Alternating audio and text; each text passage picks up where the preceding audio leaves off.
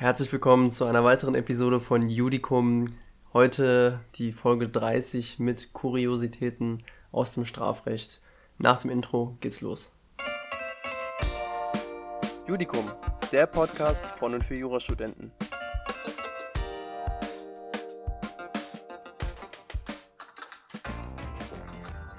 Heute wird sich alles um die Mittäterschaft und um den Error in Persona drehen. Ich möchte ganz kurz den Sachverhalt darlegen, den ich mir ausgedacht habe. Wir haben die Personen A und B, das sind Brüder, und die haben den Entschluss gefasst, dass sie den O töten wollen. Dieser O hatte nämlich eine Liebschaft mit, den, mit der Schwester von den Brüdern und hat sie äh, trotz dieser Liebschaft betrogen und hat ihr quasi das Herz gebrochen. Um ihrem Tatplan nachzukommen, den sie im Folgenden noch schmieden, soll A eine Waffe besorgen und B will sich um die Ausfertigung des gesamten Plans kümmern. Das heißt, B ist quasi in der Rolle desjenigen, der gucken soll, was macht der O so den ganzen Tag, wo kann man den O eventuell abfangen, wo man ihn dann äh, quasi töten kann aus dem Nichts. Also er dokumentiert dessen Routinen, er fängt damit an, er späht den O aus und kommt dann nach einigen Tagen, Wochen zu dem Schluss, dass es am sinnvollsten wäre, den O bei seinem täglichen Spaziergang um 12 Uhr mittags im hinteren Teil des Stadtparks aus sicherer Distanz zu erschießen. Aus sicherer Distanz deswegen, damit keiner erwischt wird quasi.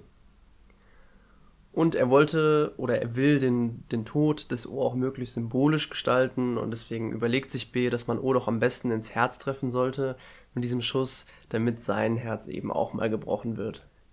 Diesen Plan eröffnet er quasi dem A und der A ist total begeistert von dem Plan. Allerdings sagt dann A, hm, irgendwie, ich bin kein guter Schütze und ich glaube B, du bist auch kein besonders guter Schütze und B sagt, nee, bin ich irgendwie nicht. Aber A sagt dann, ich habe hier einen ganz guten Bekannten und ja, der ist eigentlich bekannt dafür, dass äh, er treffsicher ist. Also er prahlt immer äh, bei uns Treffen damit, dass er sich gut treffen kann.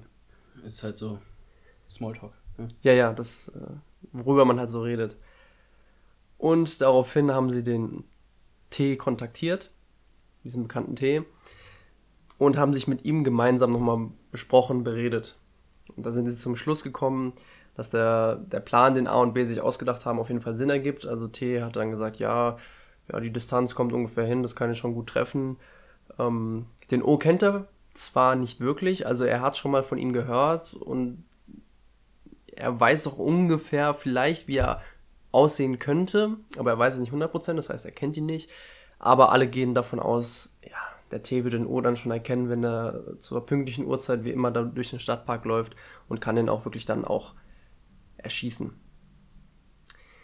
Was noch gemacht werden musste, ist natürlich die Waffe zu besorgen. Das hat dann A auch gemacht, wie es geplant war.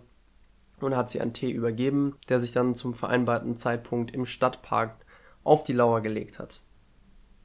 A hat sich währenddessen ähm, in sein Auto in der Nähe des Stadtparks begeben und hat darauf gewartet, dass die Tat quasi vollzogen wird und wollte dann, nachdem die Tat vollzogen war, den T mitnehmen und abhauen mit ihm. Das war quasi seine Rolle in dem ganzen Ding. Der B, der den T allerdings nicht kannte, weil T ja der Bekannte von ähm, A war, hat sich dann gedacht, hm, ich traue dem Typen irgendwie nicht so ganz, dass er das auch wirklich durchzieht oder dass er auch trifft. Ich gehe ich geh mal in den Park und guck mal, dass da auch alles glatt läuft, so. Damit ich auf jeden Fall weiß, wo wir dann stehen nach diesem mhm. Zeitpunkt. Also vorsichtshalber begibt er sich zum Tatort. Genau. Okay. Das war dann ein verhängnisvoller Fehler für ihn.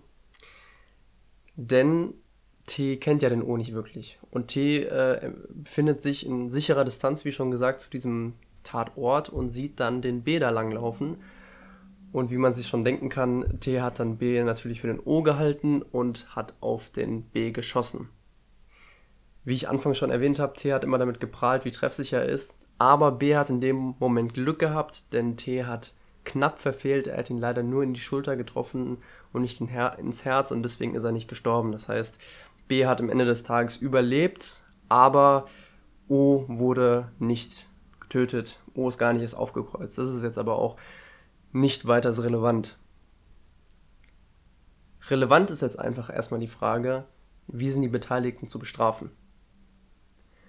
Und das möchte ich so aufteilen, dass ich erstmal mich vor allem um T und A kümmern will. T ist quasi der unmittelbar Ausführende, den müsste man ja auch in der Klausur zuerst prüfen. Und A ist einfach der nächste, der für mich jetzt erstmal leichter erscheint. Ich weiß nicht, nur wenn man jetzt an T denkt, was würde dir als erstes einfallen? Das ist ja eigentlich relativ simpel im ersten Moment. Man könnte an versuchten Mord denken. Genau, versuchter Mord ist quasi das Erste, was man anprüfen sollte. Ähm, relativ simpel, wie schon gesagt, da eine größere Problematik ergibt sich da nur im Tatentschluss, weil wir haben ja hier den klassischen Fall eines Error in Persona, wie er im Lehrbuch steht, und der ist ja nach einhelliger Meinung unbeachtlich und entlässt diesen Tatentschluss nicht entfallen. Sprich, wir haben dann auf jeden Fall einen versuchten Mord von T. Und weiterhin müsste man selbstverständlich dann auch die gefährliche Körperverletzung anprüfen, die ja nicht im Versuch ist, sondern wirklich vollzogen wurde und die dann im Endeffekt auch aufgrund des Klarstellungsinteresses in Tateinheit zum versuchten Mord steht. Bei der gefährlichen Körperverletzung gibt es nicht wirklich ein Problem. Wüsstest du jetzt irgendein Problem? Also wir haben da jetzt noch den, den Error in Persona wieder, aber das, da müsste man ja dann auf oben verweisen quasi. Das ist ja das gleiche Problem bei, wie beim versuchten Mord. Man könnte eventuell noch diskutieren, ob das Problem der konkreten oder abstrakten Lebensgefährdung ähm, wie das zu behandeln ist, aber das will ich jetzt mal außen vor lassen an der Stelle. Ich möchte nämlich äh, jetzt weiter auf die Strafbarkeit von A gehen. Die Strafbarkeit von A sieht relativ ähnlich aus wie von T, muss aber in ein paar Punkten modifiziert werden. Ähm, willst du nochmal sagen, was, was fällt dir da jetzt wieder ein als erstes? Ja, wieder ähm, Versuch, vielleicht Anstiftung zum Mord oder? Hm, ah ja, Anstiftung zum Mord könnte man tatsächlich andenken. Oder auch einfach Anstiftung zum versuchten Mord und versuchter Mord generell? Ja, gut, das, das ist jetzt ein schwieriges Thema. Also ähm, schon ein guter Gedanke, aber ich hatte jetzt fast also, sogar schon direkt auf den äh, versuchten Mord in Mittäterschaft abgestellt. Aber konsequenterweise müsste man eigentlich zuerst anprüfen, ob es vielleicht eine Anstiftung, eine versuchte Anstiftung zum Mord ist. Aber würde dann bei der Frage kommen, ob es eine Teilnahme oder eine Täterschaft ist, darauf kommen, dass es eigentlich eine täterschaftliche Begehungsweise ist. Von, von der Sicht des A aus gesehen.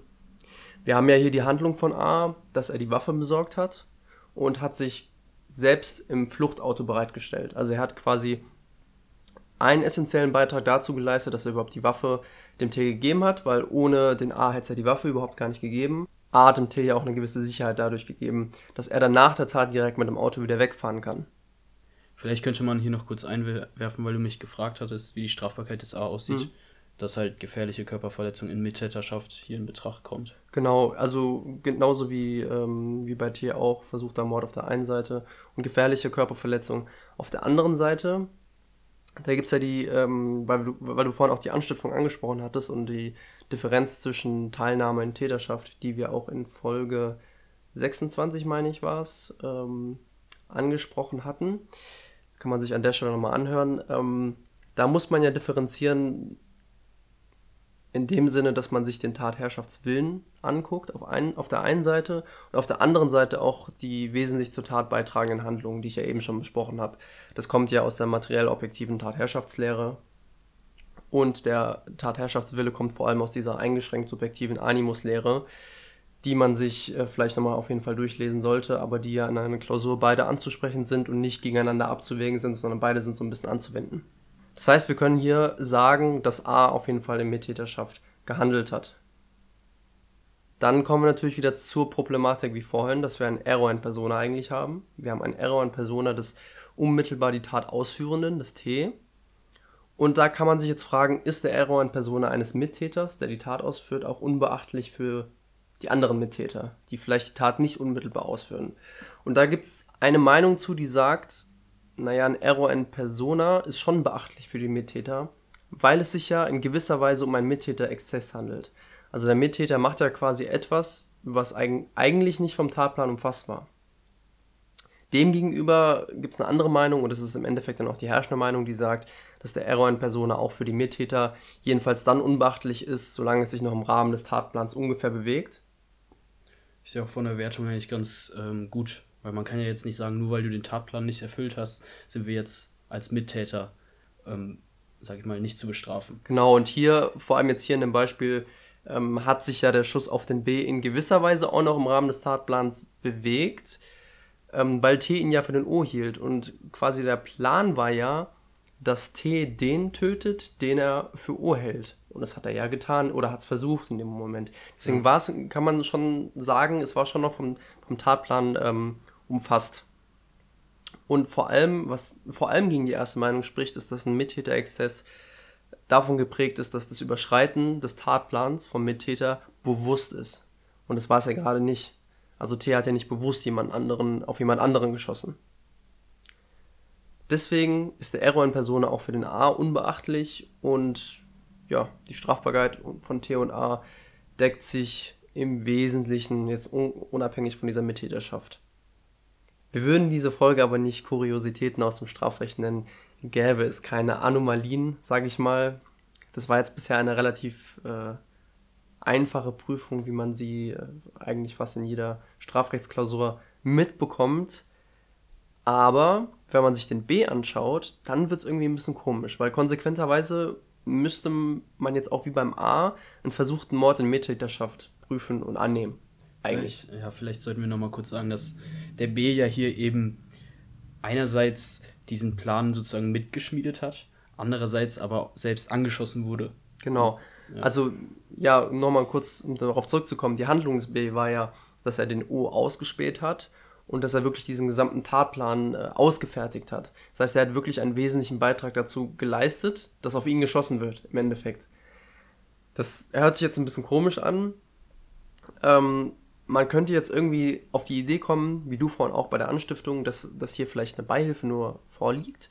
Aber hier muss man wieder sagen, ja, die Tatbeiträge hatten auf jeden Fall so ein Maß, dass sie äh, eine Beihilfe überschritten hätten. Vor allem hatte er auch ein eigenes Interesse an der Tat, weil ja, er war ja auch einer der Brüder, äh, dessen Schwester da so das Herz gebrochen wurde. Und ohne ihn wäre es eigentlich einfach nicht möglich gewesen. Kommen wir jetzt aber mal zum Tatentschluss von ihm. Ähm, da muss man feststellen, dass man konsequenterweise den Error in Persona auch für unbeachtlich halten müsste. Das ist aber auch in der Lehre durchaus umstritten, in den Fällen, in denen sich die Tathandlung aus Versehen gegen einen der Täter richtet. Also genau so ein Fall, wie, ihn, wie wir ihn hier haben. Und hier sagt unter anderem Roxin, also eine Meinung, die auch von Roxin vertreten wird, dass es doch zumindest in solchen Fällen einen Mittäterexzess geben muss oder es muss einen Mittäterexzess darstellen, ähm, weil andere Ergebnisse einfach nicht tragbar sein. Also das Ergebnis, sagt Roxin unter anderem, ist einfach nicht billig. Also es kann nicht sein, dass jemand äh, irgendwie des versuchten Mordes an sich selbst strafbar wird. Demgegenüber gibt es aber die herrschende Meinung, beziehungsweise eine andere Auffassung, die dann im Endeffekt auch die herrschende Meinung ist, ähm, die sagt, dass auch in solchen Fällen, wie wir ihn hier haben, nichts an der Bewertung des Error in Persona ähm, zu ändern ist. Das ergibt sich gerade aus den allgemeinen Regeln der Handlungslehre bzw. der Accessorität der Täterschaft. Ich weiß nicht, wie du das jetzt siehst, ähm, was die Bewertung davon an, angeht, ob du das Ergebnis von Roxin irgendwie besser findest, Noah, oder ob du der, der herrschenden Meinung da eher folgst. Ich folge eher der herrschenden Meinung, denn der B hat ja hier ganz klar den Tatplan geschmiedet hat alles in Gang gesetzt, damit dieser Erfolg dann letzt letztendlich auch eintritt. Und hätte es jetzt irgendjemand anders getroffen und der Error in Persona wäre trotzdem da gewesen für die Mittäter, dann wären die ja zu bestrafen, genauso wie er ja auch. Und nur weil es jetzt ihn getroffen hat, sollte man sich das jetzt, also sollte man das jetzt nicht ändern, finde ich. Ja, sich genauso. Mal unabhängig davon, dass man natürlich in der Klausur generell der herrschenden Meinung folgen sollte. Ähm, sehe ich jetzt hier auch keine Überzeugung von Roxin oder anderen, warum in diesem Fall die Accessorität der Mitgliedschaft durchbrochen werden sollte. Und im Ergebnis haben wir dann, wie eben schon gesagt, quasi einen versuchten Mord in Mittäterschaft an sich selbst, was eigentlich ein bisschen kurios ist. Ich finde es irgendwie total cool. Ich weiß nicht, ähm, was man so dogmatisch alles herausarbeitet. Aber ganz am Schluss muss ich jetzt noch eine Sache sagen. Wir haben ja vorhin die ganze Zeit von der gefährlichen Körperverletzung gesprochen. Und da muss man erwähnen, dass es dann an einem tauglichen Tatobjekt tatsächlich fehlt. Weil nämlich im 223 steht, dass eine andere Person verletzt werden muss.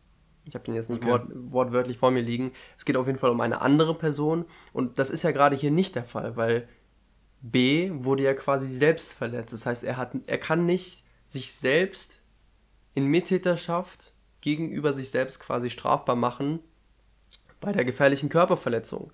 Trotzdem liegt ja natürlich eine versuchte gefährliche Körperverletzung in Mittäterschaft vor, weil ja der Tatenschluss sich gerade, äh, weil ja der Tatenschluss gerade in der Tat an ihm selbst mit enthalten ist.